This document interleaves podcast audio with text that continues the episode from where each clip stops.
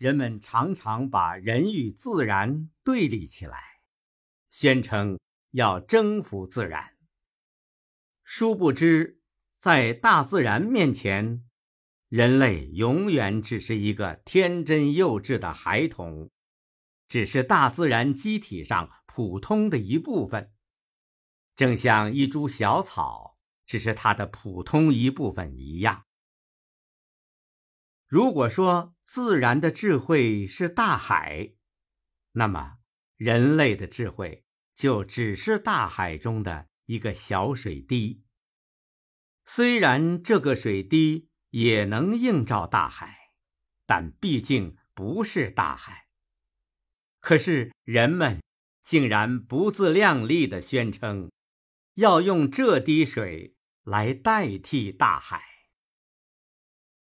看着人类这种狂妄的表现，大自然一定会窃笑，就像母亲面对无知的孩子那样的笑。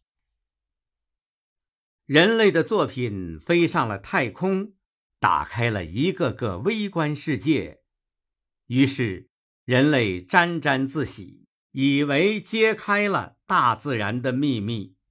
可是，在自然看来，人类上下翻飞的这片巨大空间，不过是咫尺之间而已，就如同鲲鹏看待赤焰一般，只是蓬蒿之间罢了。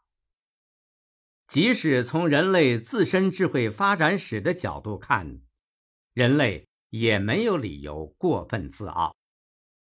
人类的知识与其祖先相比，诚然有了极大的进步，似乎有嘲笑古人的资本。可是，殊不知，对于后人而言，我们也是古人。